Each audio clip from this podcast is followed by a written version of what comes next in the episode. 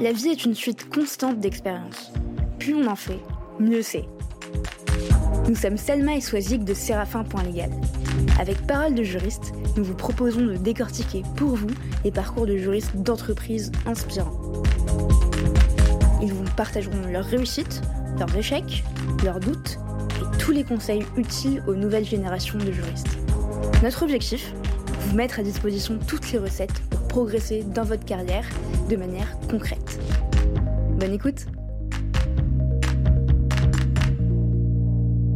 petit mot avant de commencer cet épisode. Euh, c'est l'été sur Parole de juriste, comme pour vous, euh, et j'aurais voulu vous proposer des épisodes inédits cet été, mais j'ai préféré vous les réserver pour, pour la rentrée, donc vous en aurez pour la rentrée.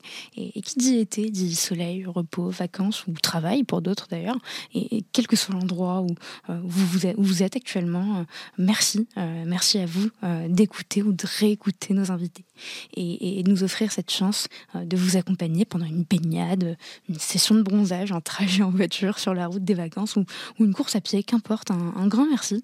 Euh, et donc si vous avez un moment, n'hésitez pas à nous, écrire ou écrire à nos invités pour nous dire ce que vous, ce que vous avez pensé des épisodes, ce qui vous a plu, ce qui vous a peut-être euh, moins plu. Euh, ça nous fait toujours extrêmement plaisir de, lire vos retours, vraiment. donc n'hésitez pas et, profitez bien de cet épisode et promis, on reviendra avec des épisodes inédits à la rentrée. et puis bonne écoute.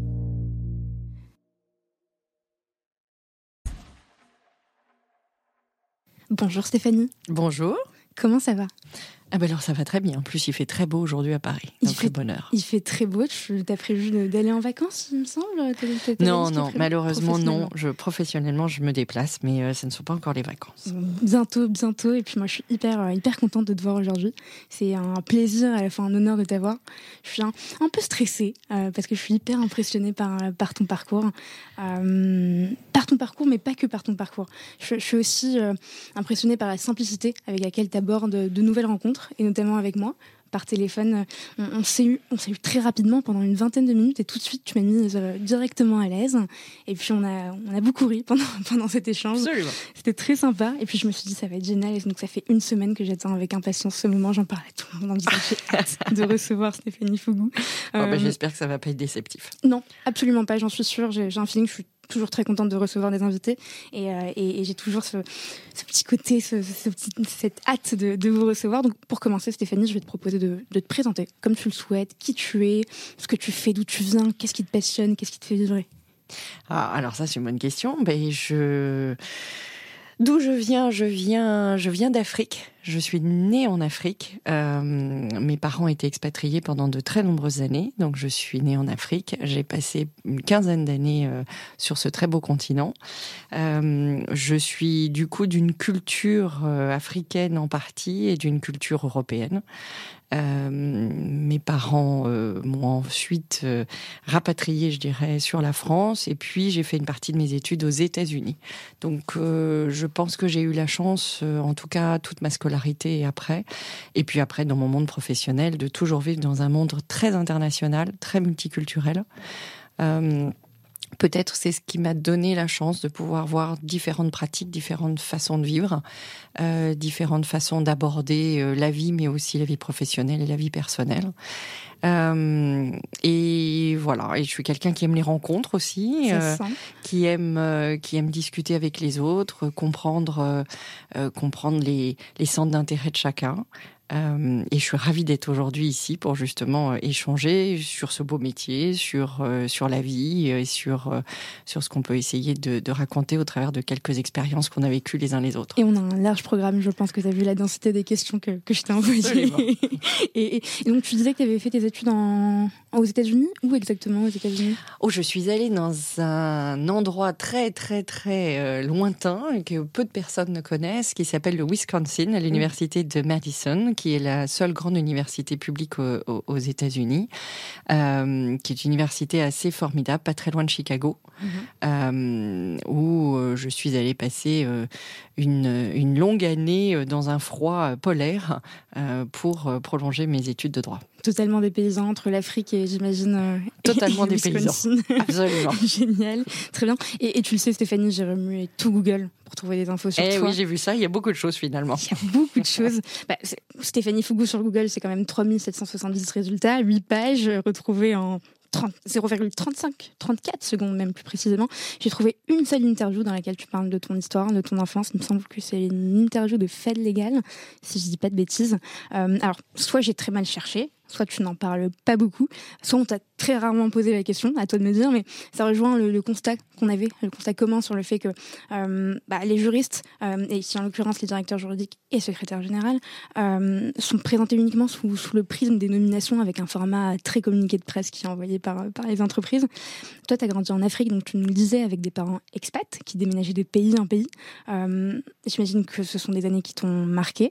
Comment on grandit et comment on se, forge et on se construit loin de ses racines Déjà pour moi, euh, les racines, c'est aussi celles que j'ai eues quand euh, je suis née. Donc en gros, je suis, j'ai été éduquée avec une sorte de double nationalité, je dirais. J'ai été éduquée avec euh, les racines culturelles de mes parents qui étaient plutôt française méditerranéenne, mhm. et puis euh, les lieux où j'habitais. Parce que nécessairement, les gens que je côtoyais, les lieux où j'habitais sont des choses qui sont des empreintes fortes.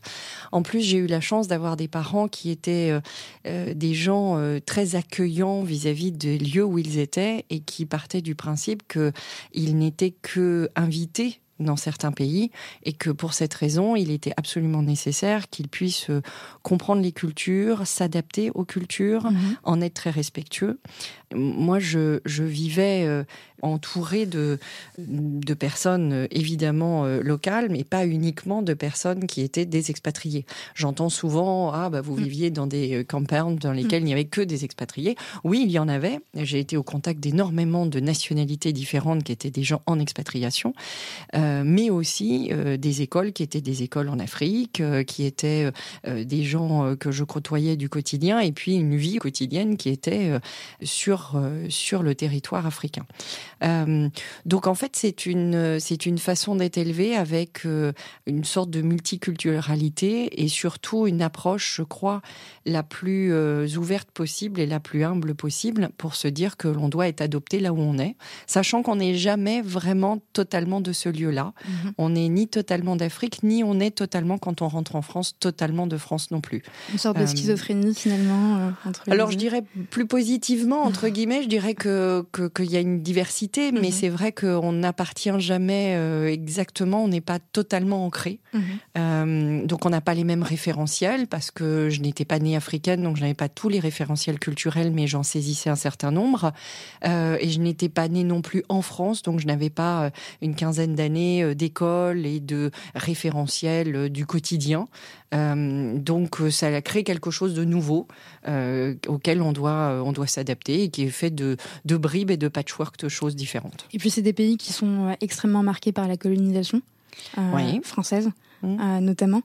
Euh, Alors moi j'ai été dans des pays qui étaient euh, sous colonisation française à une certaine époque et d'autres sous une colonisation anglaise, donc mhm. dans pareil aussi euh, des histoires différentes avec des histoires parfois difficiles et des, des, histoires parfois un peu acariâtres mhm. et puis puis d'autres très positives et très constructives.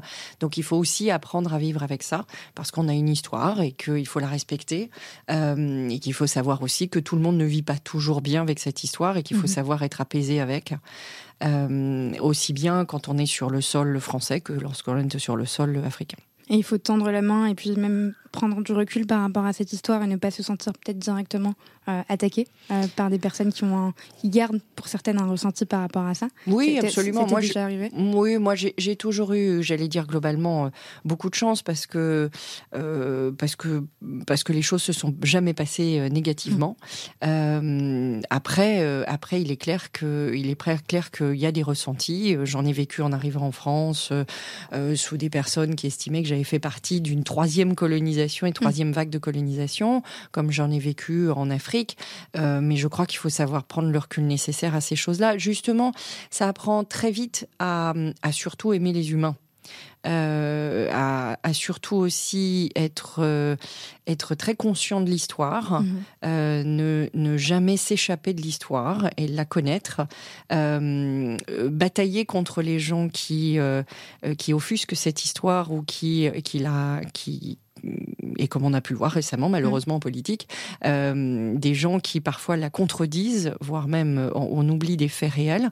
Donc il faut savoir en avoir conscience et il faut savoir qu'on est aussi dans une autre étape euh, et savoir ce que chacun chacun a apporté à des époques et puis surtout être très respectueux des lieux où on est puisque on n'est pas originaire de ces lieux-là. Donc on y contribue, on y participe et surtout on essaye de on essaye de comprendre au mieux les lieux où on vit. Donc, école française euh, dans les différentes. euh, Alors moi j'ai fait de l'école française quand il y en avait et Mhm. de l'école américaine quand il y en avait Ah. ou de l'école anglaise quand il y en avait. En fait, euh, on s'est beaucoup adapté. Mes parents sont adaptés à la réalité du quotidien, Mhm. euh, voire parfois. Alors le célèbre CNED de l'époque qui était les cours par correspondance, et il est arrivé pendant une année notamment qu'il n'y ait pas d'école avec des gens qui puissent venir en tant que professeurs répétiteurs. Euh, et du coup, c'est ma maman qui me donnait des cours pendant un an avec les cours par correspondance. Et je dois dire que c'est une, une formule d'école qui nécessite beaucoup de discipline et on apprend ça énormément, euh, mais qui est une formule scolaire extraordinaire qui aide énormément d'élèves euh, et qui est juste, juste absolument, euh, absolument euh, ultra compétente, très professionnelle et très bien organisée. Avec des parents qui n'étaient pas professeurs, instituteurs. Alors j'avais, si j'avais une maman qui était professeure de français. D'accord. Donc, ce qui était un petit peu aidant, puisqu'elle avait une certaine idée de, de comment éduquer les, les enfants sur ce, sur ce thème-là. Et j'avais une maman très, très disciplinée, euh, qui ne me lâchait pas tant que la totalité, euh, totalité des cours et des devoirs étaient faits. Donc, il y avait une discipline ardue à la maison.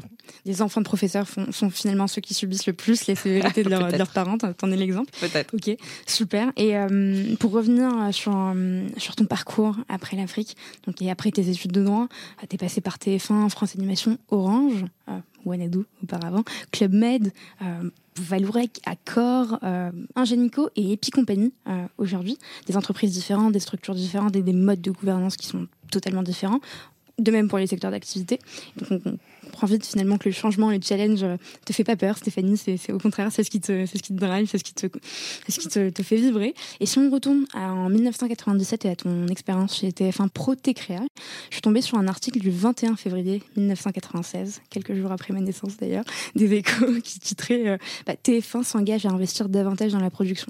Donc je suis allée euh, lire un peu cet article et je me suis rendu compte que en 1996 et pour la troisième année consécutive, le CSA avait constaté que TF1 n'avait pas rempli ses obligations de diffusion d'œuvres européennes avec un quota qui était fixé à 60% euh, des œuvres diffusées à l'époque. Je ne sais pas si ça a évolué ou pas, tu, tu m'en diras peut-être plus. Et il y avait donc chaque année des heures manquantes. 60 65 heures pour la première année, 87 pour euh, l'année suivante et 238 pour, euh, pour l'année d'après. Face à ces manquements qui ont été consécutifs, TF1 s'est vu sanctionné. Euh, et toi, tu as rejoint TF1 Protécréa dans ce contexte-là. Est-ce que tu te souviens de, cette première expérience et de la manière dont tu as décroché ce poste et comment ça s'est déroulé? Est-ce que t'es- t'es arrivé et on, on t'a tout de suite briefé sur, sur ce sujet-là? Ou est-ce qu'il y avait d'autres enjeux qui étaient plus importants? Non, alors oui, je me souviens très bien comment je suis arrivée parce qu'en fait, euh, euh, je faisais mes études de droit, j'étais partie aux États-Unis, euh, j'avais eu un déclic à ce moment-là pour le droit parce que je l'ai pas eu immédiatement. Hein. Je n'ai pas trouvé les études de droit en France très pragmatiques ni je les trouvais très emballantes. Donc euh, je suivais mon petit cursus, je faisais beaucoup de choses à côté, euh, je passais des diplômes dans des langues différentes, euh, je m'occupais de pas mal de choses et puis donc je suis partie aux États-Unis. Là, la façon d'éduquer est complètement différente puisque on faisait beaucoup de choses très pratiques. On, j'allais dire dès la troisième, quatrième année, je sais pas quoi, en parallèle, on pourrait le prendre, mais on faisait ce qu'on appelait des moot courts, donc on faisait des fausses plaidoiries. On avait des espèces de petits laboratoires dans lesquels on travaillait pour des entreprises et on montait des petits cas et euh, des sortes de cas pratiques qu'on leur délivrait. Donc les choses ont pris une réalité très différente. Et du coup, quand je suis rentrée en France, Euh, j'ai continué, alors à l'époque ça s'appelait un DEA, un diplôme d'études approfondies en droit communautaire, parce que j'étais très passionnée par les questions européennes, et mhm. notamment je travaillais sur euh, euh, euh, à l'époque une, thèse sur la question de la liberté euh, d'expression et notamment télévisuelle, euh, principalement on va dire dans les médias, et les questions de droit de la concurrence, puisque c'était une époque où il y avait une consolidation des acteurs de la télévision qui était très importante. Et donc j'observais comment est-ce qu'à la fois dans la concentration, on arrivait à conserver une liberté d'expression et une, et une, une variété d'expression, notamment journalistique et autres. et donc à l'époque, j'avais décidé de rentrer euh, sur ces sujets. Il y avait un DESS, maintenant ça doit être un Master 2, un mhm. DESS qui faisait du droit et de l'audiovisuel à Paris 1 Sorbonne. Et j'avais rencontré cet homme absolument formidable qui s'appelait Daniel Sabatier, qui était le responsable de ce DESS qui était un homme avec un réseau euh, formidable, qui avait tout à fait compris qu'il fallait à la fois euh, éduquer des jeunes euh, de manière soft skill et hard skill. Il avait tout à fait compris aussi qu'il fallait leur apprendre à se débrouiller dans ce monde et à évoluer, donc choisir et comprendre des réseaux comme savent très bien le faire des écoles de commerce ou des écoles d'ingénieurs. Mhm. Donc il essayait de prendre le meilleur de tous les mondes et tout ça à l'université. Ayant rencontré ce monsieur et lui ayant dit que j'avais envie d'aller vers quelque chose entre les médias, le droit, l'Europe, plein de choses. Il m'avait dit bah écoutez c'est très bien mais comme vous êtes encore jeune, euh, j'avais plutôt bien réussi mon parcours euh, mon parcours scolaire, mais il dit comme vous êtes encore jeune, vous devriez prendre un an pendant lequel vous allez en fait faire des stages, aller voir un peu ce que c'est. Bon, comme j'avais pas envie de faire que des stages, j'avais continué mon DEA et en même temps que mon DEA, il m'avait donné un nom chez TF1 Pierre Razamoella, qui était un ancien de ce DESS, un monsieur formidable qui s'occupait à l'époque, je crois, de TF1 Film Production. Et il m'avait dit, bah, allez le voir et peut-être pourra-t-il vous trouver un stage. Et en fait, plus qu'un stage, il m'a euh, d'abord trouvé euh, deux, trois trucs pour commencer. Et puis finalement, j'ai eu un CDD en production chez TF1.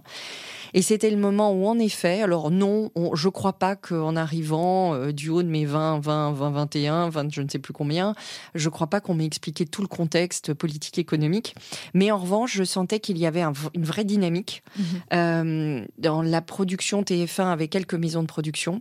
Euh, et celle-ci s'occupait notamment des choses qu'on a qui doivent sonner aux oreilles de certains de nos auditeurs, à savoir Ushuaïa, Okavango, avec le célèbre Nicolas Hulot, euh, des séries comme Le Commissaire Moulin, ou encore euh, des dessins animés et autres. Et donc, c'était absolument passionnant parce que je me retrouvais projetée à la fois m'occuper de contrats de production, de coproduction, de questions de royalties, euh, de droits d'auteur, et tout ça dans un monde, dans un monde, j'allais dire créatif, totalement différent, assez ludique et, et différent. Donc, je crois qu'on m'a pas complètement expliqué tout le contexte. En tout cas, je, ça ne m'a pas marqué. Euh, en revanche, j'avais l'impression de faire une alliance entre à la fois quelque chose de quelque chose de, très sérieux, qui était le droit, mhm. euh, à la fois pouvoir le mettre en pratique et le mettre en pratique dans quelque chose qui était euh, qui était plutôt divertissant et passionnant. Parce que est-ce que TF1 était déjà à l'époque la première chaîne de France Oui, absolument. Et puis avec des, implications concrètes dans la vie de, de Bien tous les sûr, j'avais eu la chance d'aller voir le tournage de du JT, d'aller voir tout ce genre de choses. Donc c'était euh, c'était évidemment euh, assez passionnant et pour un jeune, euh, on avait les yeux un peu éblouis. croiser Claire Chazal dans un couloir, toujours très impressionnant. Ok. Et tu te souviens de, la manière avec laquelle tu as, justement contacté cette personne qui travaillait chez, TF1 Comment tu t'y es prise? Tu allais toquer à sa porte? Alors je me souviens pas exactement, mais je crois que j'avais, et en tout cas certainement de mon éducation, et aussi beaucoup du fait d'avoir été en Afrique, je crois que j'avais une spontanéité assez simple en fait.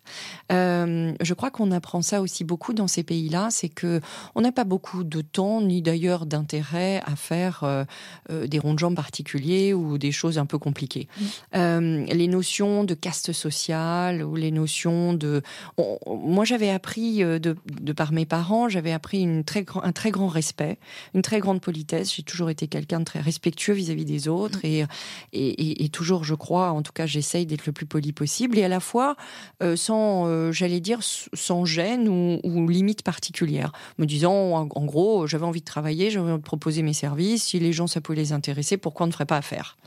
Euh, Donc pour moi, il n'y avait pas vraiment de question de savoir si c'était des gens hyper connus, si c'était une boîte euh, euh, première de la classe, si c'était quoi que ce soit je partais du principe qu'il n'y avait pas de raison, que si les gens s'entendent bien et si on est sympa, il y a peut-être une opportunité pour faire.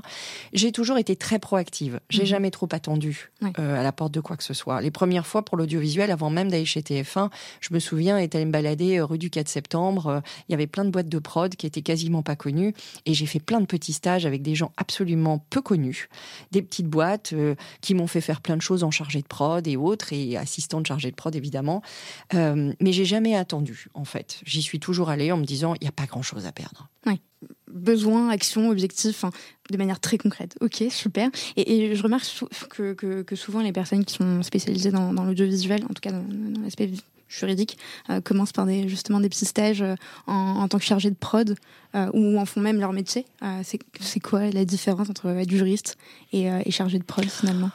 Oh, alors moi j'ai laissé ce métier il y a longtemps, donc je ne saurais plus complètement dire. Mais enfin, la réalité quand même, c'est que être juriste dans ces métiers ou dans d'autres, c'est quand même plus relevé d'une certaine expertise. On va apporter une vision qui est une vision avec euh, des normes, des règles de droit, des façons d'aborder euh, des contrats, des partenariats, des mhm. propositions. Euh, alors que chargé de production, j'allais dire, il y a vraiment tout un suivi de la production opérationnelle mhm. avec tous les, les moyens qu'on y met, moyens humains, moyens de de ressources, de ressources concrètes, opérationnelles et autres, euh, tous les montages, le timing, euh, toute l'organisation pour le bon déroulement. Donc c'est un tout autre métier. Ce qu'on peut avoir, moi on m'avait proposé d'aider là-dedans, ce qu'on peut avoir parfois chez un, un juriste, on va dire, c'est que souvent ce sont des gens assez structurés. Mmh. Et donc quand on doit faire un suivi de production, il y a quand même besoin d'avoir un peu de structuration pour savoir euh, à tout moment, dans l'instantanéité, aller, aller chercher des partenaires dont on a besoin, aller chercher des bonnes idées, aller chercher des lieux, aller euh, euh, s'organiser rapidement, euh, savoir être sympathique envers des acteurs qui attendent et qui vont tourner plus tard. voilà. Et je pense que chez les juristes, il y a souvent ça qui peut être assez commun à tous, c'est qu'il y a une sorte de, oui, de bonne structuration, de capacité à organiser des choses euh, pour qu'elles se déroulent et s'exécutent correctement. C'est une qualité requise finalement pour, euh, pour devenir juriste. Oui, on dit souvent que c'est une qualité sur la rigueur. Euh, je pense que c'est pas la seule parce mhm. qu'il ne faut pas que la rigueur tourne à, tourne à des choses beaucoup trop extrêmes justement qui sont bloquantes.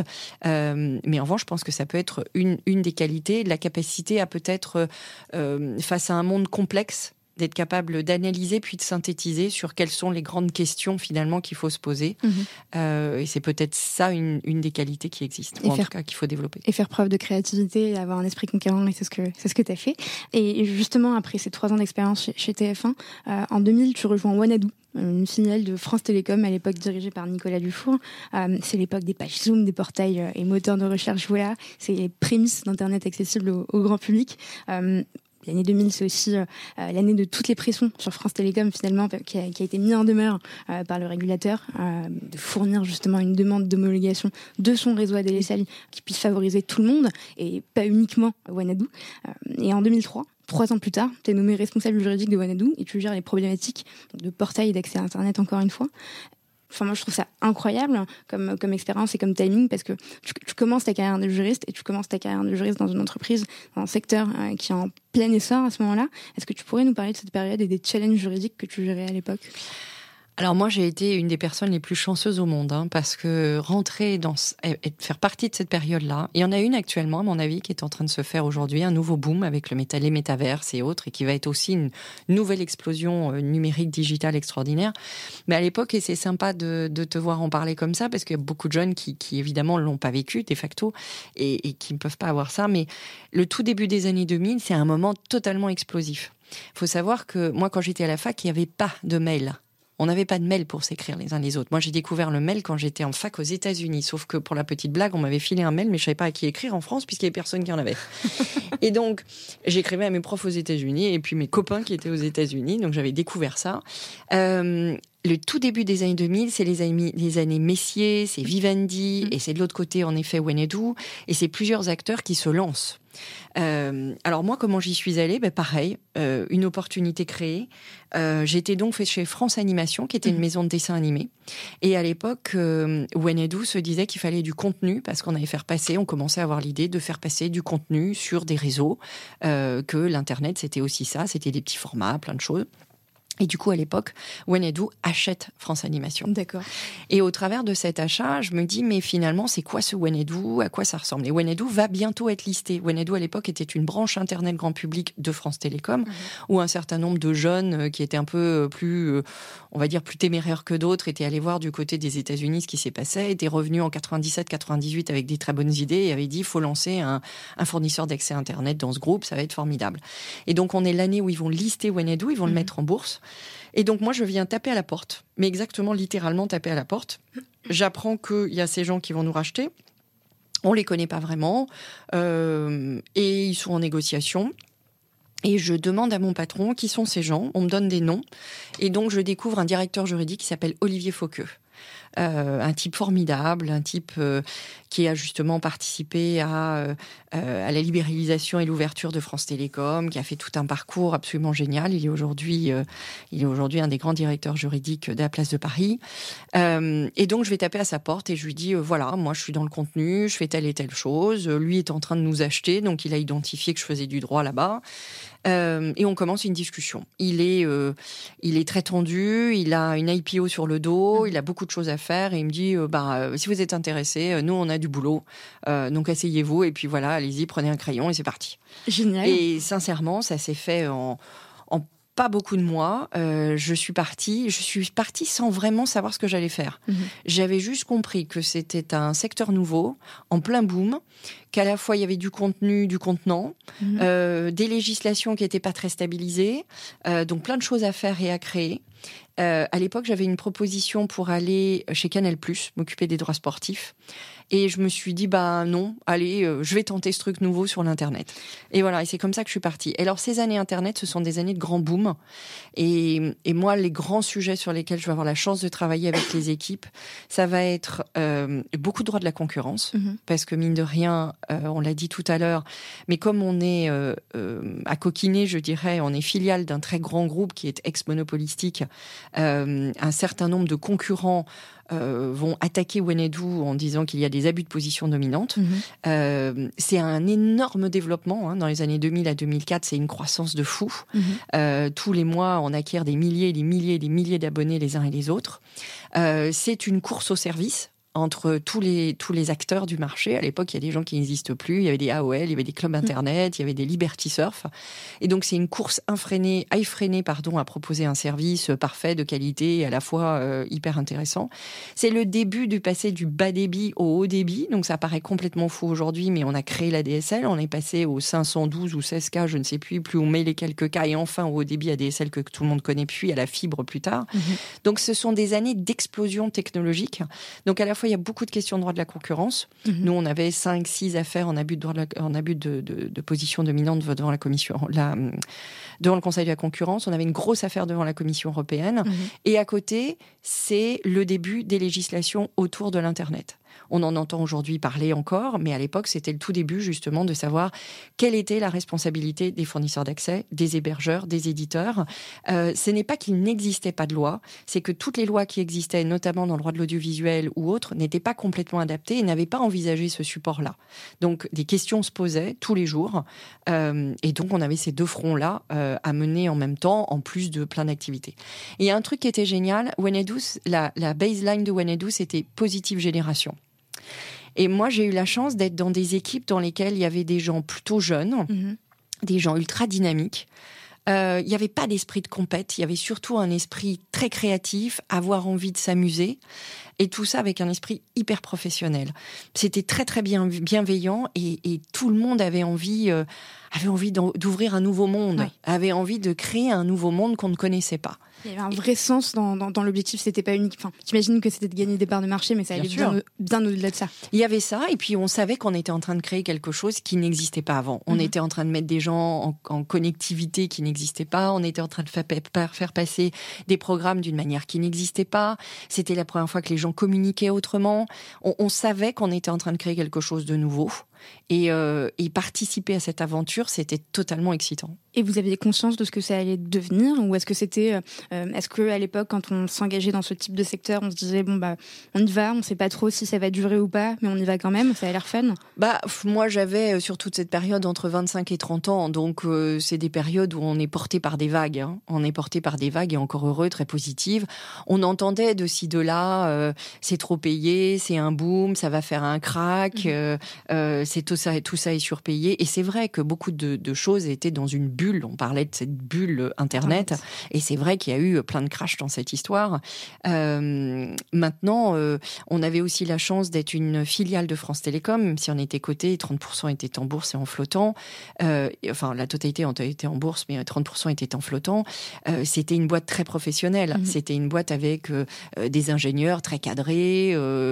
C'était c'était pas des petits jeunes qui déboulaient au milieu de nulle part. C'était pas une start-up dans un garage, quoi. Pas totalement. Alors, à côté de ça, on avait des fris qui faisaient start-up dans un garage et ils ont très bien réussi. Donc, euh, ne jamais les critiquer. Non, jamais, effectivement. Et, tu t'en parlais, tu parlais de la loi, justement, qui a réglementé euh, ce secteur. C'est le début des années 2000 et l'élaboration de la loi pour la confiance dans l'économie numérique.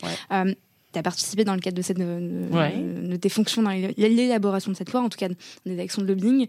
et justement, il y avait un article qui avait suscité euh, pas mal de, de, polémiques et tu nous en parlais, c'était sur la responsabilité des, des FAI, euh, des fournisseurs d'accès Internet. Est-ce que justement tu peux nous, nous raconter les coulisses de ce type d'action? Euh, on, parle souvent de, des parcours de juristes, d'opérations juridiques, on parle très rarement de, lobbying et, effectivement c'est lié. et aussi nous dire quels conseils tu donnerais justement aux, juristes qui se lancent dans, dans, dans, des secteurs ou qui sont dans des secteurs d'activité qui sont encore très peu réglementés ou pas du tout mhm. réglementés et comment s'y prendre justement euh, pour faire face à ce type de nuisance Alors moi, c'est venu de manière, euh, j'allais dire, très empirique. Euh, on était sur des, des, sujets sur lesquels, en effet, on avait beau regarder un peu dans toutes les lois, c'était pas si évident de savoir laquelle allait d'abord s'appliquer. et très vite, on s'est aperçu que ces outils étaient peu connus. Savoir ce qu'était un hébergeur, savoir ce qu'était un moteur de recherche, savoir ce qu'était un messenger, entre guillemets, pour échanger du message de manière instantanée, ce qui paraît aujourd'hui à la WhatsApp et autres évidents, mhm. on ne savait pas le définir. Donc on ne savait pas sous quelle régulation il allait tomber. Est-ce qu'on était dans des télécoms? Est-ce que, euh, est-ce que du contenu passait? Est-ce qu'on était plutôt dans des choses d'audiovisuel parce qu'on faisait circuler de l'image ou autre dessus? Enfin, sur quoi était-on et, que devait-on appliquer? Et surtout, euh, que, quel rôle jouaient ces intermédiaires techniques là-dedans? Mhm. Et donc la première chose, ça a été de se dire, bah, finalement, euh, certains parlaient de vide, euh, finalement, c'était de dire, il ne doit pas y avoir de vide en tout état de cause, mais c'est plutôt que chacun comprenne et qu'on décide quelle est la responsabilité de chacun des acteurs dans cette grande chaîne, euh, chaîne technique. Et du coup, à cette époque, une des premières choses, ça a été d'aller voir les législateurs et de discuter avec eux. On parlait aussi bien avec euh, le Sénat, on parlait avec les députés, on parlait avec la CNIL, on parlait avec le CSA, on parlait avec tout le monde. Et on disait, voilà, un hébergeur, ça fait ça. Un fournisseur d'accès, ça fait ça. Mhm. Voilà quelles sont les fonctions et autres. Jusqu'au moment où on a rebâti les choses en disant, euh, aussi, il faut, pardon, rappeler qu'à l'époque, technologiquement, il y a des choses qu'on ne savait pas totalement faire. Aujourd'hui, il y a des choses en tant qu'hébergeur où on sait intervenir. Il y a des outils, par exemple, pour monitorer certaines informations qui sont hébergées. À l'époque, on n'avait pas tout ça. On avait développé certaines choses, mais on n'avait pas encore développé tous ces outils dits de monitoring et de filtrage. C'était tout l'enjeu de cet article. C'était tout l'enjeu de cette époque. Alors, c'était venu sur des, c'est bien souvent comme ça, c'était venu sur des choses qui sont jamais totalement évidentes, et dans le sens où elles avaient euh, une façon de l'aborder sur un plan politique et elles avaient une façon de l'aborder sur un plan juridique. Mhm. On était dans des situations dans lesquelles il y avait des messages qui passaient, parfois c'était des messages racistes, mhm. euh, parfois c'était des, des, messages qui étaient négationnistes, et à la fois il y avait des messages parfois ou des, des, des, éléments et des contenus qui pouvaient être contraires à de la propriété intellectuelle ou des choses comme ça. Et la question était de savoir qui allait en juger. Est-ce qu'on estimait que euh, ce fournisseur de moyens intermédiaires était en capacité à juger ça, ou est-ce qu'il n'était pas en capacité et devait retourner devant un juge et devant un tribunal pour le faire? In fine, euh, on est arrivé à des, solutions pour expliquer qu'il y avait des choses qui étaient de l'ordre du manifestement illicite, qui n'étaient pas discutables et qui, euh, devant, devant, euh, devant la, la j'allais dire, une fois qu'on connaissait cet acte et qu'on était capable de le décrire, on voyait qu'il était manifestement illicite, mhm. et d'autres qui n'étaient pas manifestement illicites et qui nécessitaient du coup de, de, de, recourir à un tribunal. Et puis, il y a eu toutes les discussions autour du coup de quels étaient les moyens que devaient mettre en place les hébergeurs ou les fournisseurs d'accès et autres. Donc du coup, il y a eu à la la fois des débats qui étaient sur un ordre judiciaire, mais il y avait aussi en parallèle des débats qui étaient sur un ordre plus euh, politique et d'organisation d'une société pour dire bah, voilà à quoi ça correspond, voilà les propositions qu'on peut faire pour trouver un équilibre entre tous ces acteurs. Et là, ça devient aussi assez passionnant pour un juriste. Parce que c'est quoi le droit à la base? Le droit, ce n'est ni plus ni moins qu'un outil pour organiser la société. Et quand je parle de la société, c'est pas l'entreprise privée ou publique, mmh. c'est la société dans son sens général. C'est l'intérêt général de tous. Et donc, c'est les moyens, ce sont les moyens pour faire en sorte que nous vivions tous de manière euh, le plus coordonnée possible et en, bonne, euh, en bonne intelligence. Et du coup, au travers de ça et dans le lobbying, on essaye à un moment donné de traduire quelle est la culture d'une société, quelle est sa philosophie, et de le traduire au travers de certaines règles pour vivre ensemble. Très clair. Et, ce travail de pédagogie dont tu parlais, où vous avez réuni euh, finalement, finalement la CNIL, euh, le CSA euh, et d'autres organisations autour de la table pour leur expliquer ben, un hébergeur, c'est ça, on fait ci, on fait X. Non, c'est pas si simple que ça. En fait, on avait créé des une association, mm. notamment de fournisseurs d'accès et d'hébergeurs. On avait donc réuni les gens du métier pour essayer de voir quelle était la position qu'on pouvait de manière commune avoir. Vos concurrents Nos concurrents, sur des sujets qui étaient communs et d'intérêt commun et qui n'étaient pas sur un plan concurrentiel. Mm-hmm. Et on était allé voir en effet certaines institutions les unes après les autres, notamment à l'Assemblée nationale et notamment au Sénat, et en participant à la création et la rédaction d'une loi. Et ça, ça se fait avant l'élaboration de la loi ou pendant Avant l'élaboration de la loi. Ça peut être à l'initiative justement des acteurs privés mhm. qui estiment qu'il y a euh, trop d'insécurité globale et que eux sont soumis à potentiellement justement des risques judiciaires inutiles, voire une, toute insécurité pour une entreprise n'est pas bonne mhm. puisque ça veut dire qu'elle ne peut pas anticiper les risques, elle ne peut pas se dire finalement ce qu'elle peut développer en termes de business pour pouvoir le faire de manière euh, éthique, cohérente euh, et, tout à fait tout à fait acceptable dans la société. Donc c'est jamais positif. Donc l'objectif, c'est de l'anticiper. Mmh. Pour l'anticiper, c'est d'aller proposer en disant voilà, il y a peut-être des endroits dans lesquels des choses sont peu claires, donc peut-être qu'on devrait l'organiser. Et pour l'organiser, bah, peut-être qu'il est temps de passer une loi à ce sujet. Alors tout se fait pas par la loi. À l'époque, on avait besoin de cette loi parce qu'il y avait vraiment des choses qui étaient assez euh, peu existantes ou peu claires et on était au tout démarrage. Et avec le temps, on a aussi travaillé sur ce qu'on appelle beaucoup la soft law, c'est-à-dire que les acteurs, les intermédiaires se sont aussi mis autour de table avec d'autres institutions et ont décidé, par exemple, d'avoir des accords dans lesquels ils ont pris des engagements positifs et des engagements volontaires sans pour autant que ça leur soit imposé. Ça a été le cas, par exemple, pour lutter contre la piraterie sur Internet. On n'a pas été chercher obligatoirement une loi. On savait qu'il y avait des lois sur la contrefaçon et autres, mais on a plutôt mis en place des accords qui étaient des accords euh, volontaires et choisis par chacun des acteurs. Et c'était la première fois dans ton parcours que tu gérais ce type d'action? Absolument. Qu'est-ce qui t'a le plus marqué? Bah, c'est passionnant parce que parce qu'on utilise ces petits outils juridiques mhm. euh, au service de quelque chose qu'on bâtit qui est beaucoup plus grand que soi. Euh, dont l'objectif c'est justement euh, le bien vivre tous ensemble et le bien vivre entre une économie et une société. Donc mhm. comment on fait se rencontrer tout ça? Euh, Il y a beaucoup d'adrénaline autour de tout ça parce que parce que quand on passe à l'Assemblée nationale, il y a des propositions, des amendements, des contre-amendements. Il faut aller très vite. Il faut proposer des choses très vite. Il faut faire des compromis très très vite parce qu'il y a toujours quelqu'un qui veut enlever un mot, réenlever trois mots.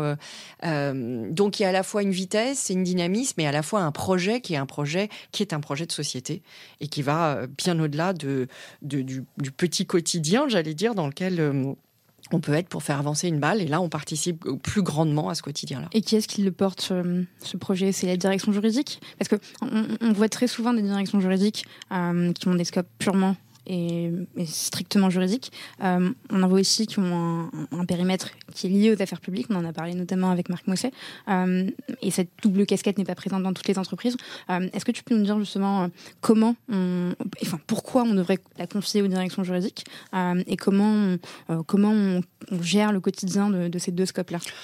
Alors déjà, moi, je fais partie des gens qui ne pensent pas qu'il y a une seule voie pour quoi que ce soit.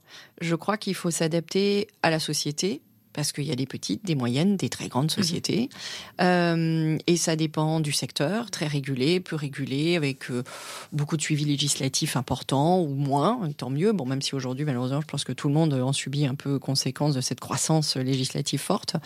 Euh, et, et, puis aussi de la maturité de l'entreprise. Mhm. Donc tout ça fait que, euh, et c'est pas, pas, pas pour faire une réponse à la normande, comme diraient certains, mais c'est pour dire qu'il n'y a pas une seule voie.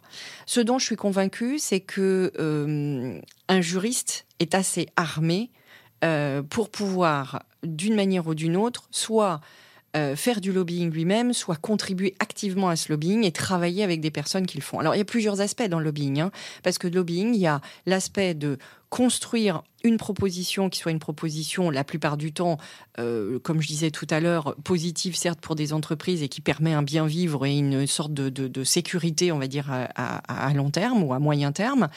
Euh, et puis, il y a tout un aspect qui est de bien connaître tous ces acteurs, de savoir proposer une loi et de cheminer tout autour de cette loi et de cheminer sur tout ce parcours mhm. avec les personnes qui vont venir au soutien, les acteurs politiques qui vont le faire et autres. On n'a pas toujours, en tant que juriste, cette fibre-là. Euh, qui est une fibre, j'allais dire, à la fois plus politique, une fibre de relations, euh, de relations publiques et autres. Donc parfois, on ne l'a pas complètement. Parfois, la taille de l'entreprise fait aussi qu'il y a des gens qui vont être plus dédiés à une activité qu'à une autre. Mais l'important, c'est que ces gens-là travaillent véritablement ensemble. Moi, chez Orange euh, France Télécom, quand j'ai commencé chez Wenedou, on était une petite équipe. C'est moi qui m'occupais de ça parce que j'aimais ça et parce que j'étais la première à vouloir foncer, aller raconter ces trucs-là à des sénateurs et des parlementaires qui me regardaient en me disant, mon Dieu, de quoi elle me parle. quand je suis rentrée dans le grand groupe Orange euh, beaucoup plus large. Il y avait une direction, un département affaires publiques absolument brillant, avec un très grand carnet d'adresses, avec une très grande connaissance de tout l'environnement politique, des moments où il faut savoir placer des lois, des moments où il faut aller débattre de certaines choses, parce qu'il faut avoir aussi une sensibilité à ça. Mhm. Euh, c'est très difficile de placer certains sujets quand, par exemple, euh, dans l'ambiance médiatique, on n'est pas très ouvert à l'écoute sur certains projets. Et on, l'a vu récemment quand tout le monde parlait de la compliance, de Sapin 2 et compagnie, c'était très difficile à un moment donné où on parlait d'éthique, d'aller parler euh, d'autres sujets qui paraissaient euh, complètement contradictoires avec ça. Donc il faut aussi choisir son moment pour le faire passer, non pas par euh, pur opportunisme, mais, aussi par intelligence et sensibilité de ce que la population, et donc les députés qui représentent la population, sont capables d'entendre à un moment donné quelle est la priorité. Quand la priorité est sur la RSE à un moment donné parce que les gens ont conscience de problèmes climatiques, mhm. on est sur cet enjeu-là. On n'est pas sur d'autres types d'enjeux toujours. Donc il y a aussi ça. Et ça, pour moi, un juriste, il en a plein de compétences, plein de possibilités. Il n'en a pas toujours l'envie d'aller aussi jusqu'à déployer ces autres euh, capacités-là. Très bien. Et, pour revenir euh, à Wanadoo et à, sa croissance, euh, et, puis à, ce que c'est devenu, euh, Wanadoo, ça a été le premier fournisseur d'accès européen à être rentable quel est le rôle de la direction juridique dans, la poursuite euh, de, la rentabilité? Parce qu'on en parle souvent, tu verras sur mon, ordinateur, il y a écrit euh, la direction juridique n'est pas une centre de coût, mais une fonction stratégique. Euh, tout simplement parce qu'on entend, on peut entendre des bruits de couloir qui disent que la direction juridique est, une fonction qui n'apporte pas, ou en tout cas qui n'accompagne pas l'entreprise dans, la poursuite d'un objectif qui est purement commercial ou financier. Comment on fait pour prouver qu'en fait les directions juridiques permettent cette rentabilité? Euh, comment on fait? Et est-ce que ça a été le cas justement? Bien sûr. Alors, je crois que j'espère que ça a été le cas, en tout cas. Euh, il y a plein de façons, j'allais dire. Déjà, il y a une vraie façon, c'est sa posture. Euh, c'est quelle est la posture qu'on veut avoir? C'est-à-dire, est-ce qu'on veut véritablement être un contributeur? On veut se positionner au milieu des réflexions euh, justement stratégiques avec des collègues de comité exécutif et autres euh, pour comprendre les priorités de l'entreprise, les faire siennes et être capable de proposer des solutions juridiques qui permettent de les accompagner. Donc, une fois qu'on a accepté et qu'on souhaite être dans ça, ça veut dire aussi qu'on va être nécessairement contributeur, donc on va être aussi très sollicité. Mhm. Euh, la direction juridique de Wenedou était ultra sollicitée. Il y avait un projet qui, d'une manière ou d'une autre, n'arrivait pas sur notre table. Donc il y avait plusieurs choses. Il y avait des sujets qu'on accompagnait qui étaient des sujets de M&A parce qu'il y a eu beaucoup de développement et d'acquisition à cette époque-là.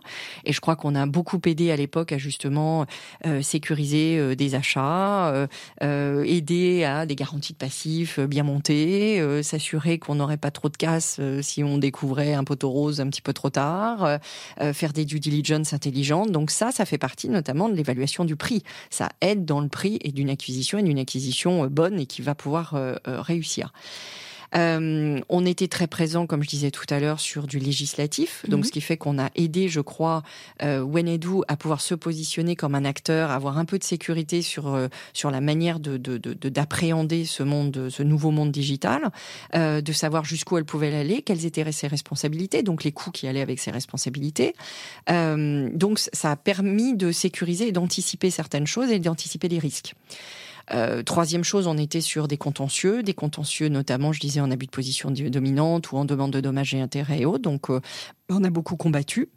Euh, on a beaucoup combattu pour expliquer que ces demandes n'étaient pas recevables ou euh, étaient que l'on a contesté. On a fait euh, réduire des notes le cas échéant lorsqu'il y en avait et on a combattu surtout à faire en sorte qu'il y ait véritablement une compréhension aussi, une sensibilisation de chacun sur la manière de travailler et l'éthique au travail. Et donc tous ces chiffres, on les prend, on les met dans un tableau Excel et on les envoie Oui, un peu. C'est-à-dire qu'on fait un suivi, on explique des coûts évités, on explique, ça peut être sur du contentieux, c'est plus facile, mhm. entre la demande qui est faite et puis ce à quoi on aboutit euh, ça peut être en effet dans du législatif, on peut le faire. Ça peut être aussi dans les contrats, parce qu'on aide, on aide à boucler les contrats et on aide à les boucler vite et à un certain coût, c'est-à-dire un coût interne. Euh, on avait monté une petite équipe qui était une équipe euh, formidable, hyper pro, hyper réactive. Donc on arrivait à avoir aussi un nombre de contrats qui sortaient de manière très importante. une réactivité. Et, ça, on n'y pense pas souvent au, temps qui est passé au jour homme, Qui, qui, est passé sur des contrats ou même sur d'autres types de dossiers. Euh, et on ne se rend pas compte que la rapidité euh, est, aussi gage de, Bien sûr. et puis, et puis, je crois que maintenant, d'ailleurs, on le voit dans des entreprises dans lesquelles il y a des milliers, des milliers et des milliers de contrats où il est mm. impossible de penser qu'on va mettre un juriste derrière chacun.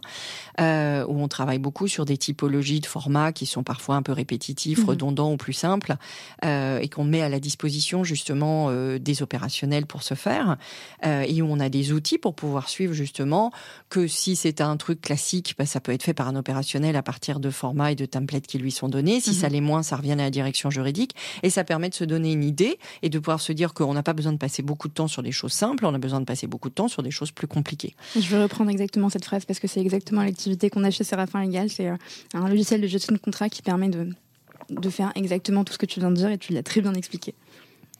Et c'est très utile. Et, c'est très utile. Bah écoute, merci, super.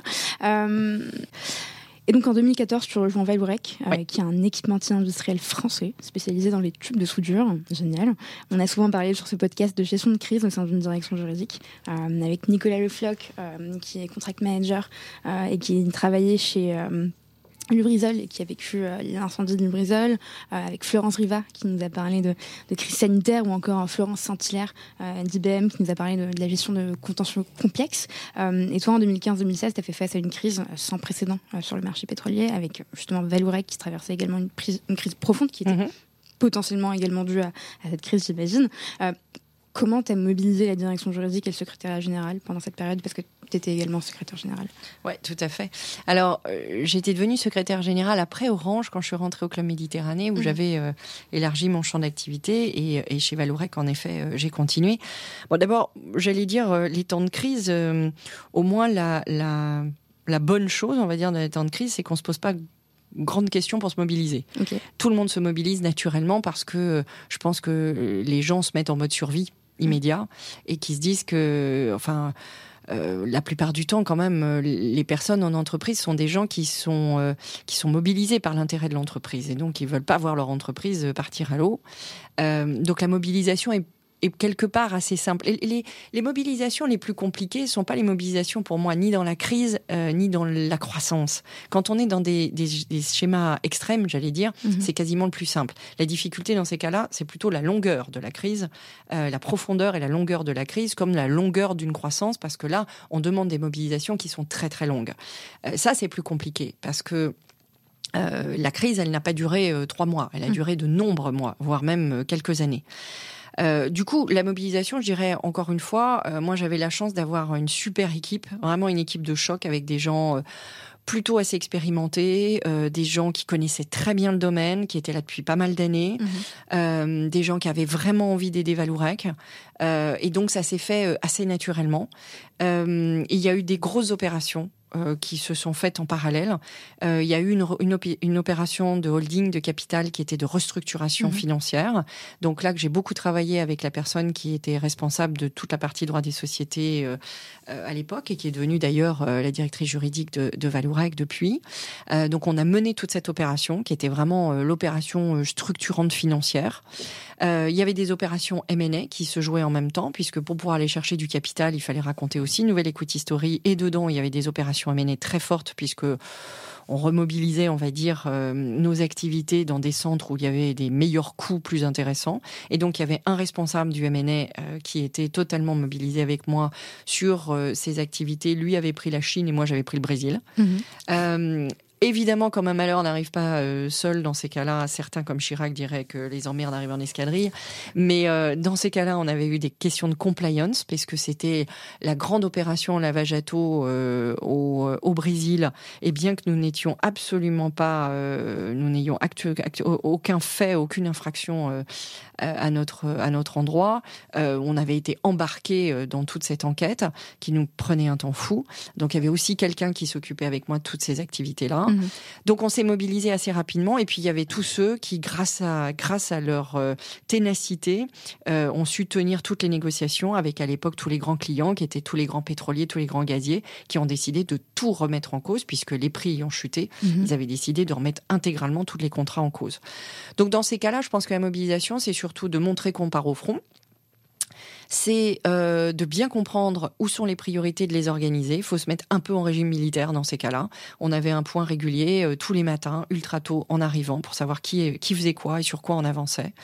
Euh, d'être euh, d'être toujours disponible, parce que tout peut arriver à tout moment. Il faut aller très vite dans sa décision. Et puis, je crois justement prendre des décisions très vite. On peut jamais nous reprocher de les prendre. On peut nous reprocher de ne pas les prendre dans ces cas-là. Euh, parfois, on prend pas toujours les bonnes. On peut se tromper, mais en tout cas, il fallait aller vite. Il fallait, il fallait très vite être en mesure de, de décider sur quoi on travaillait, sur quoi on tranchait, sur quoi on avançait, parce qu'on pouvait pas tout mener au même moment. Donc je crois que c'est surtout ça. C'est générateur quand même d'un collectif. Euh, parce que dans ces cas-là, comme dans les cas de Wenedou, à la totale inverse, où on est dans une croissance euh, exponentielle, euh, positive et, et, très enjouée, là, on est dans des moments très très rudes, du coup, qui touchent, qui touchent aussi la résilience de chacun. Tu faisais un parallèle avec une troupe militaire il y a une énorme, un énorme enjeu de leadership. Comment tu faisais pour motiver tes troupes tous les, tous les matins, tous les jours mmh, Je crois que la première chose, c'est que, comme chacun des membres du comité exécutif, on se disait surtout qu'il était hors de question de laisser la boîte flancher, mhm. que notre responsabilité, c'était de trouver une solution pour les 15 euh, 000 salariés qui étaient là, euh, que notre responsabilité, c'était justement de passer cette crise au mieux, de trouver des financements, de trouver des solutions, parce que on avait 15 000 salariés, on avait 10 euh, 000 ouvriers qui comptaient sur nous. Mhm. Et donc, c'est de tous les jours avancer, proposer quelque chose, être positif, et puis euh, et puis bah, progressivement euh, gagner du terrain face à la crise. Et faire des sacrifices sur sa vie personnelle, j'imagine, pendant cette période? Oui, on en fait, on en fait évidemment. Et moi, les gens qui me disent, bah oui, mais non, tu trouves l'équilibre et machin. Non, il y a des périodes où on ne la trouve pas. Mhm. Euh, il y a des périodes où on n'y arrive pas parce qu'il fallait voyager beaucoup, il fallait être présent à tout horaire et autres. Mais c'est aussi l'équilibre existant dans sa vie à soi qui permet de surmonter ça. C'est parce que on a des gens autour de soi qui ont confiance et qui savent accepter ces périodes et qui savent euh, quelque part soutenir en silence, je dirais. Euh, c'est aussi parce qu'on sait qu'on est accompagné et qu'on a cette réassurance. Euh, ce sont toutes ces choses qui, à ces moments-là, comptent aussi, même si en effet on est un peu moins présent. Ceci dit, moi à l'époque, j'avais l'honneur et, la joie d'être la présidente de l'AFJE. Euh, et donc, euh, je vivais une autre aventure aussi à côté, et qui est une aventure très très positive et très constructive, euh, et qui souvent, je l'ai dit, m'a apporté énormément dans cette période très dure, parce qu'au travers de ça, j'avais aussi la sensation de ne pas vouloir décevoir euh, euh, les, les, les, les 10 000, 10 000 adhérents à mmh. la FGE, de vouloir leur montrer aussi qu'une direction juridique, un secrétariat général pouvait en effet apporter beaucoup de, dans ces entreprises. Et donc j'avais à cœur aussi de leur montrer et d'assurer le modèle qu'ils avaient bien voulu me donner à, à, effectuer. Et justement, en parlant de secrétariat général, ça fait 15 ans que tu occupes ce type de, de poste. Euh, par téléphone, tu me disais que c'était une réelle opportunité d'évolution pour les, pour les juristes, pour les directeurs juridiques, directrices -hmm. juridiques. Euh, quel est le rôle du secrétaire général? Alors, moi je dis c'est une évolution. Alors je dis toujours aussi une chose, hein, c'est que ça dépend des envies des gens. Hein. Beaucoup de gens, euh, les gens ont des envies très très diverses. Euh, déjà, la première chose, c'est que je pense que le, le, rôle de secrétaire général, alors déjà, il n'existe qu'en France. C'est un vieux mot. Un jour, je me suis amusée à chercher, mais d'où pouvait bien venir ça? Et en fait, on ne le trouve que dans les partis politiques. Euh, on trouve au gouvernement où ça existe, dans les partis politiques, mais c'est vrai que c'est pas quelque chose à la base qui était très du secteur privé. Euh, en fait, je dirais d'un côté, c'est ni plus ni moins que ce que fait un General Counsel dans les pays anglo-saxons. Parce qu'un General Counsel dans les pays anglo-saxons n'est pas uniquement un directeur juridique ou directrice juridique. Il est souvent sur finalement, et il a évolué avec le temps, hein, comme tout le monde, puisque, puisque ces questions-là se sont aussi élaborées, se sont développées avec le temps, il est, moi je dirais, un peu sur de l'extra-financier. Mm-hmm. En gros, il va être très souvent sur la direction juridique, sur des questions de conformité et de compliance, euh, beaucoup aussi sur des questions potentiellement d'affaires publiques ou de réglementation. Et puis après, au gré des sociétés, des besoins, des situations, euh, ça peut être toutes les questions de RSE en général, de SG et d'impact sociétal, mhm. euh, puisqu'on voit que ça se rejoint beaucoup aujourd'hui avec des questions corporate et de gouvernance. Donc c'est la responsabilité gouvernance d'un conseil d'administration et ses impacts sociétaux. Euh, et puis après, en fonction d'eux, ça peut être du risque management, ça peut être euh, euh, des questions de cet ordre-là je crois qu'on se poserait pas trop la question si on était dans un pays anglo-saxon, encore une fois, parce que on dirait qu'assez naturellement, euh, ce sont des choses qui touchent plus ou moins largement, j'allais dire, à cet environnement corporate et extra-financier. Donc c'est une question de posture aussi. C'est une question de posture, bien sûr. C'est aussi une question de posture. C'est une question de confiance avec euh, avec la direction générale. Euh, et moi, je crois que c'est aussi beaucoup une question d'équilibre. Dans une direction générale d'entreprise, il y a un aspect qui est l'aspect financier, qui est un aspect euh, absolument euh, nécessaire et primordial, et notamment il y a eu beaucoup de règles après les Serban, Oxley et compagnie euh, autour de cette responsabilité-là et cette gouvernance financière. Mhm. Et puis il y a tout le reste aussi qui vient en complément et, et dont on parle beaucoup sur cet extra-financier aujourd'hui. Et je crois que c'est un équilibre en plus qui vient accompagner donc tout le business et c'est un équilibre pour les dirigeants qui est un équilibre très sain. Et donc on est entouré d'une équipe, j'imagine? Oh bah La plupart du temps, euh, j'allais dire, euh, on nomme un responsable sur chacun de ses activités. Euh, il y a quand même des règles depuis pas mal de temps qui ont démontré que, ou en tout cas des, des expériences qui ont démontré que les râteaux beaucoup trop larges de, de, de hiérarchie, ça ne fonctionnait pas. donc nommer des gens sur certains des départements et autres, et puis surtout savoir animer pour qu'ils sachent se coordonner, travailler mmh. ensemble et avoir un impact global et une voix une voix qui soit à peu près unique et dans laquelle ils ont justement l'intérêt de les mettre au sein d'un secrétariat général. C'est que la personne qui va travailler sur de la RSE ou la personne qui va travailler sur de la conformité ou la personne qui va travailler sur du droit mhm. puisse faire le pont entre tout ça et toujours une résonance sur l'un ou l'autre, informer son voisin et donc les, les positions qu'ils vont prendre prennent en considération les autres aspects.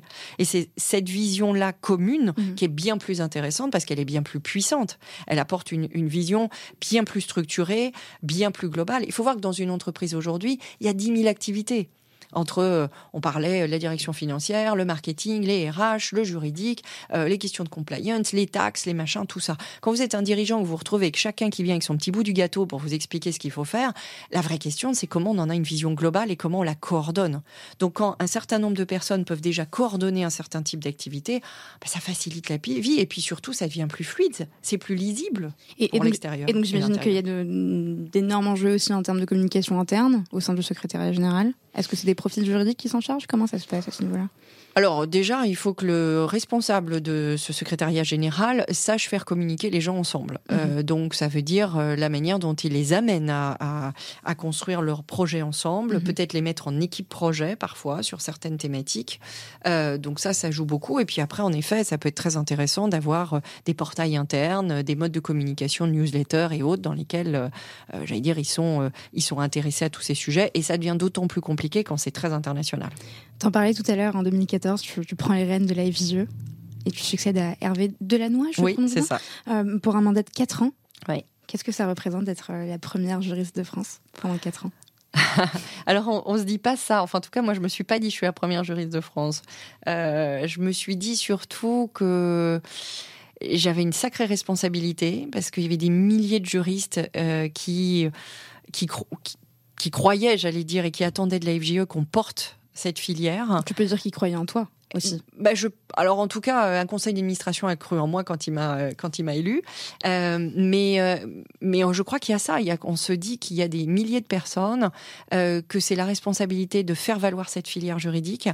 Euh, et, et, je crois qu'on se dit, en tout cas moi, ce que je me suis dit à l'époque, c'est que je me suis dit, waouh, comment je vais faire en sorte de l'amener encore plus loin cette filière juridique? Comment demain je vais lui ouvrir la voie à à, la faire encore plus résonner. Et ce qui m'a le plus marqué, je crois, assez rapidement, mhm.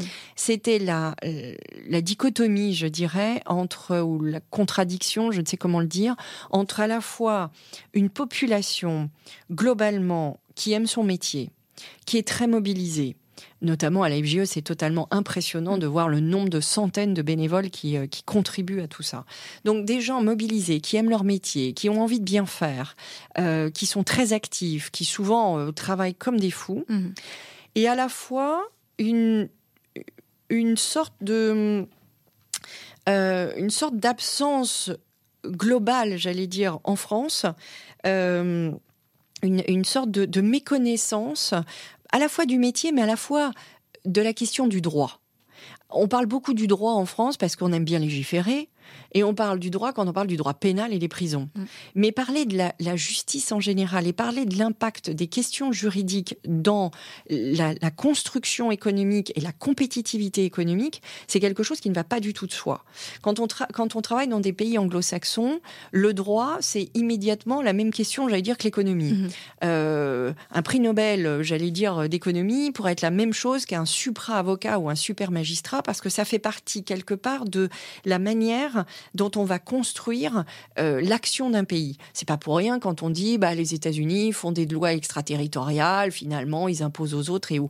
Oui, mais aussi parce que ils ont pensé leur compétitivité et ils l'ont pensé, j'allais dire intelligemment, avec tous les outils qu'ils avaient. c'est un exemple à suivre. Et les outils sont aussi des outils juridiques. En France, on, aime le droit, mhm. on légifère à gogo, on se fout des amendements à plus savoir quoi en faire en mille feuilles. Mais quand il s'agit de parler vraiment de la construction du droit, de sa fabrique, de son intérêt et surtout de porter, voyons, et j'en suis navrée, mais la dernière, les dernières élections, la dernière campagne a démontré qu'on n'avait pas parlé de droit. On a parlé un petit peu vaguement de justice par-ci par-là. et encore du service public. Oui. Mais on ne parle pas, on n'a pas parlé en général euh, du droit de la justice en mhm. général. On en parle très peu parce qu'elle est, elle n'est pas encore au cœur d'une d'une compréhension de société, de son impact de société. Et ça, je pense que c'est ce qui m'a le plus marqué. Et je crois que à l'époque, on a beaucoup essayé de travailler là-dessus, euh, sur comment lui donner une place différente. Et il y a encore du boulot. Il y a encore énormément de boulot et, et, quand justement euh, il y a quatre ans, même peut-être un peu moins, euh, vous aviez organisé le, Grenelle du droit euh, avec toute l'équipe de la Vigile, un, énorme événement qui avait aussi justement reçu. Et on va le reprendre. Et vous allez le reprendre. Et vous avez reçu euh, le Premier ministre, Edouard Philippe. Et il disait justement, quand j'entends dire euh, que des services juridiques d'entreprises françaises se délocalisent à l'étranger pour que la vie interne du juriste bénéficie d'une protection de confidentialité, je m'interroge. Euh, on en est où sur cette interrogation, justement, Stéphanie? Bah, Je crois qu'ils sont trop longtemps interrogés tous. Il ferait mieux d'arrêter de s'interroger et d'agir. Très bien. Et, pourquoi bah, ça prend autant de temps? Pourquoi le, pourquoi le CNB est contre, est contre ça?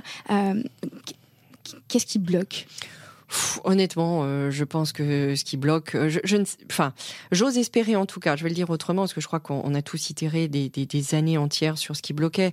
Euh, je pense qu'il y a une culture en France euh, qui a été euh, bâtie, j'allais dire, euh, où, il y a une sorte de protectionnisme et une crainte qui se mhm. crée autour de que sera le futur si finalement tous ces juristes, ces 16, 18 000 juristes venaient à être à être dans la même configuration qu'un avocat, notamment en question sur les questions de confidentialité. Est-ce que tout ça ne créerait pas une une, une famille avec trop de, de compétition et mhm. trop de risques pour des avocats existants. Et euh, voilà, je pense qu'il y a beaucoup de craintes. Euh, je pense qu'il y a beaucoup d'enjeux parfois qui sont sur d'autres débats et où du coup, ça c'est un peu le parent pauvre qui vient et qui est lâché à la fin sur un compromis sur d'autres débats qui sont sur la justice parce qu'on sait qu'il y a plein de débats dans des questions de justice, des débats de budget, mais il y a aussi plein d'autres débats, euh, euh la cartographie des tribunaux, enfin il y en a plein, plein, plein. Et donc ce point-là bah, part un peu à la trappe parce qu'il est trop complexe à aborder et parce qu'il est, il est, il est parfois enlisé. Moi, je reste ultra confiante pour la simple et bonne raison qu'il y a un moment donné où euh, la réalité s'impose à soi. Euh, quand je dis la réalité s'impose à soi, moi je bosse depuis 25 ans. Euh, les boîtes n'ont jamais été aussi internationales, la compétitivité n'a jamais été aussi importante, euh, la présence des, sociétés étrangères sur le sol français et vice versa est, évidente.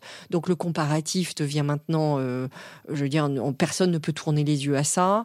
On parle aujourd'hui énormément dans le cas des différentes crises qui ont eu lieu, aussi bien de crise militaire malheureusement que de crise sanitaire. On parle d'indépendance, d'autonomie de souveraineté, de, de, capacité à assurer son indépendance et à assurer une certaine, une certaine protection. Donc tout ça, pour moi, sont des éléments qui vont faire que tout ça va s'apaiser. Euh, je pense qu'il faudrait aussi que les Français aient confiance. On voit aujourd'hui, on écoute dans les médias que malheureusement les, les Français sont peu confiants dans, mmh. dans, leur avenir.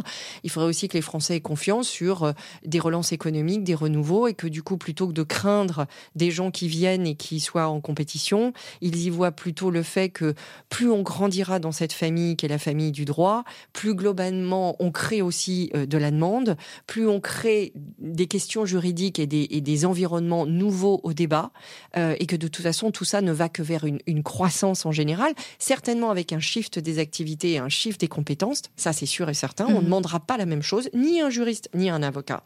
Et ça je crois que tout le monde s'en est rendu compte depuis 10-15 ans, il a tous fallu qu'on remonte nos manches et qu'on se rende compte qu'il y avait un peu, on va dire, des choses peut-être plus basiques sur lesquelles on nous attendait plus parce que, parce que les, gens, les robots, n'importe qui savait le faire. Et donc voilà, donc moi je suis ultra, confiante. À chaque fois, je, suis ulcérée euh, de, l'incapacité euh, ou, j'allais dire de la du manque de volonté politique à le faire bouger. Après, Emmanuel Macron avait dit euh, il y a cinq ans, lorsque j'étais encore présidente de la FGE, nous avait répondu qu'il y était favorable. Il avait fait une proposition de loi à cet effet pour pouvoir le faire passer. Bon, j'ai toute bonne conviction que, étant toujours au pouvoir, il n'y a pas de raison qu'il ait changé d'avis.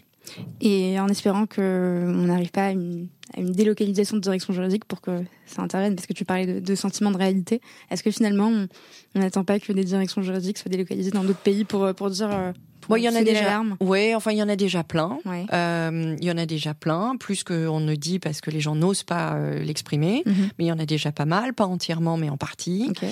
Euh, donc la réalité, c'est pour ça que je dis que maintenant la réalité, elle est dans l'urgence mm. et elle est connue et elle est connue de tous. Je crois que maintenant, voilà, il faut juste qu'on arrive à quelque chose d'apaisé, d'intelligent. Il y aura, qu'il faut qu'il y ait une volonté politique encore plus exprimée, mais elle l'a été énormément. Et je pense que du côté des institutions, c'est la même chose. Les institutions ne sont pas seules et uniques dans le sens où elles ne sont pas si homogènes que ça. Et je pense qu'au sein des institutions représentatives, que ce soit d'avocats ou d'autres, euh, il y a aussi des débats et que on arrivera progressivement. J'ai toujours cru au progrès et je pense qu'en allant vers ce progrès intelligemment et en trouvant les bonnes voies, on y arrivera. Et l'apaisement, la réunion et la création d'une grande profession du droit, c'était l'objectif euh, justement. C'était l'objectif de Grenelle. On va le poursuivre, on va le reprendre évidemment cette année. Le Covid et cette période un petit peu restreinte nous avait un peu arrêté parce que c'est un lieu de rencontre et un lieu d'échange. On va le reprendre. Mm -hmm. euh, il y a eu des très belles choses grâce à Grenelle qui ont été initiées. Euh, J'en en dirai qu'une. Il y a une formation qui s'appelle MAGE, mm -hmm. qui a été une qui est une formation formation faite avec euh, des magistrats, des avocats et des juristes pour les mettre tous euh, sur les mêmes bancs, entre guillemets, euh, de l'éducation en formation continue. Ça marche ultra bien. Ce sont des, professions qui ne se parlent pas beaucoup, sauf à être en contentieux souvent. Et là, elles le font ensemble. Elles apprennent, elles apprennent à se reparler. Et donc voilà, on a plein d'exemples comme ça. Il y a plein de choses qu'on va continuer et je crois beaucoup à cette, grande famille. Excellent. Je vois que le temps passe. J'ai une avant-dernière question, Stéphanie. Pourquoi tu cours? Alors déjà, je cours moins qu'avant, parce que c'est comme tout, on vieillit, donc je cours moins. D'accord. euh, je crois que euh, sans faire preuve d'idéalisme ou autre, je, je, euh, je crois que j'ai je, je, crois en une espèce de monde meilleur et toujours meilleur. Euh, je suis pas très naïve à certaines choses, dans le sens où euh, on, on, parlait au tout tout début de l'Afrique. Euh, moi, je suis née dans un environnement dans lequel j'ai eu la chance d'avoir à la fois euh, l'apprentissage de la spontanéité, de la joie, euh, des gens qui aiment les échanges immédiats et qui, qui aiment l'humain, qui, mm. aiment, euh, qui, qui, aiment la, le tactile, l'échange euh, et les personnes en face d'eux. Et à la fois un monde de dureté, un monde de précarité, mm. euh, un monde de danger. Euh, je, fais partie de ces gens qui ont été élevés avec ça et, euh, du coup je, suis quelqu'un d'assez précautionneux et je suis pas quelqu'un euh, j'allais dire de, totalement je ne suis pas utopiste en revanche je crois au fait que la meilleure façon d'avancer c'est de bâtir un monde meilleur par du progrès. Je crois au fait de l'éducation, la meilleure éducation pour chacun et de l'accès à l'éducation pour que chacun puisse avoir des opportunités, des possibilités. Euh, je, je, crois au fait que plus on est alerté aux choses, plus on les comprend, plus on peut les impacter, plus on peut agir dessus et choisir. Mmh. Euh, je, crois à toutes ces choses qui font que je ne sais pas si on, fait plus intelligent qu'avant ou mieux ou pas. J'entends souvent euh, c'était mieux, c'était moins bien. Je, ne sais pas. Euh, je pense juste que mine de rien, on a acquis quand même globalement euh, des niveaux, on va dire, de, de, confort, des niveaux de, et pour avoir vécu dans des milieux où il y en avait beaucoup moins, euh, on a la chance d'avoir tout ça. Et, et, je crois beaucoup que tous ensemble, euh, on, on, peut réussir à bâtir un monde dans lequel euh, les gens sont aussi heureux, partagent des choses et, et, et préparent l'avenir des autres. Mmh. Euh, moi, j'approche des 50 ans. Euh, ça me fait surtout plaisir aujourd'hui de voir euh, toutes les personnes avec lesquelles j'ai travaillé, les plus jeunes, les moins jeunes, qui ont aujourd'hui euh, bah, bien évolué, qui sont contents, qui font des choses qui leur plaisent. Certains sont restés dans, dans ce domaine, d'autres sont partis. Tu peux en citer si tu veux. J'en ai beaucoup. Il y en a beaucoup, beaucoup. Euh, et ils ont réussi plein de choses. Mm. Vraiment des choses extraordinaires. Ils sont, certains sont restés dans leur métier, d'autres sont partis, comme je disais. Euh, moi, j'ai eu euh, une, une, super adjointe, Virginie Nunes, qui travaillait chez Orange, qui était à la direction juridique, qui était ultra brillante et qui a décidé de partir plutôt dans le business et le partenariat. Mm -hmm. euh, j'ai eu un directeur juridique formidable qui est parti s'occuper d'une boîte en province et qui, je crois, fait un super job, euh, Rémi Dujon. Euh, j'ai eu une jeune femme euh, extra, Charlotte Grasse, qui a fait des tourbillons formidables et positifs quand elle était chez Valourec et qui maintenant est la directrice de compliance de Michelin. voilà, je pourrais en citer plein, plein, plein. Mon ancienne directrice droit des sociétés, elle est devenue secrétaire générale de Valourec, Claire Langelier. Il y en a eu plein et ils ont super bien réussi et je crois qu'ils s'amusent, ils font des choses qui leur plaisent. Mmh. Euh, et voilà, donc donc c'est ça qui fait aussi courir, c'est de se dire qu'on fait avancer et qu'on fait avancer la next generation et que tous ces gens-là euh, euh, bah, euh, vont aider à construire quelque chose auquel nous on n'a peut-être pas pensé, qui nous challenge pour avancer. C'est ta source d'épanouissement en tant que qu'ancienne, enfin en tant qu'ancienne manager pour toutes ces personnes-là, euh, de les ouais, voir. je crois que c'est c'est vraiment ça. Et puis moi j'ai fait le choix de l'entreprise à mhm. titre professionnel et, et accompagner des entreprises dans un monde qui est très compliqué, dans -hmm. un monde international qui est très compliqué et où des nouveaux enjeux. Il faut être clair qu'il y a 25 ans, la RSE n'était pas un des enjeux sur lesquels on, on s'apesantissait. Donc je crois que ça, c'est formidable. Euh, et puis à titre personnel, moi, j'ai la chance d'être accompagnée, d'avoir au fur et à mesure du temps rencontré euh, des gens que j'aime et qui m'aiment. Et je, je, je, je, je suis accompagnée de beaucoup d'amis, beaucoup de personnes très proches. Et, euh, et, et, bâtir ça avec un nombre de personnes sur lesquelles on peut compter mmh. et avec beaucoup de bienveillance, bah, c'est quand même assez formidable. Ma grand-mère m'a appris ça. C'était ma prochaine question. Ah, c'est bah très voilà. bien, je t'écoute. Qu'est-ce que tu peux ma nous dire sur ta grand-mère? Ma grand-mère, ma grand-mère était ma grand-mère maternelle dont j'étais la plus proche. Euh, ma grand-mère avait vécu, une, comme beaucoup de personnes de cet âge-là, avait vécu la Seconde Guerre mondiale. Son mari était résistant. Euh, elle avait aussi œuvré dans la résistance. C'était une femme qui avait beaucoup, beaucoup de dignité, qui m'avait appris à ne jamais en vouloir à quiconque de rien, et pourtant elle avait des raisons de pouvoir en vouloir à certains. Euh, son mari étant, ayant été euh, fusillé pendant la Seconde Guerre mondiale sur des gens qui avaient livré euh, la personne. Euh, elle m'avait appris à, surtout euh, rester toujours digne, euh, toujours penser à plutôt bien faire plutôt que, que de penser à ceux qui ont mal fait. Mmh. Euh, et se dire qu'à la fin, euh, l'important était justement dans ce qu'on pouvait créer et apporter pour les autres, mmh. avec le sourire et le partage. Et puis et puis continuer. Ces gens se sont battus pour notre liberté, ils se sont battus pour notre indépendance, ils se sont battus pour un monde meilleur, et donc continuer à se battre pour toujours essayer de créer ce monde meilleur pour les futures générations. La, la résilience, le travail, et puis se comporter avec les autres comme on aurait voulu qu'elles se comportent avec nous, finalement. Euh, moi, c'est des valeurs qui me parlent beaucoup. Et puis, je pense que, que ta grand-mère et, la mienne ont, pas mal de points en commun. Donc, je me reconnais totalement dans, dans ce que tu viens de dire. Je pense qu'on va, on va s'arrêter sur, sur ça.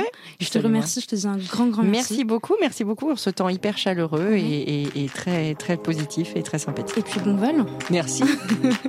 à bientôt. Merci d'avoir écouté cet épisode jusqu'au bout. N'hésitez surtout pas à le partager autour de vous, ou encore comme moi, à inciter vos collègues à s'abonner au podcast. Si l'épisode vous a plu, laissez-nous 5 étoiles ou un commentaire, ça nous fait toujours extrêmement plaisir de lire vos retours. Enfin, si vous souhaitez découvrir comment Séraphin Légal révolutionne le secteur du contract management grâce aux nouvelles technologies, rendez-vous sur séraphin.légal, section Demandez une démo. Merci encore et à très vite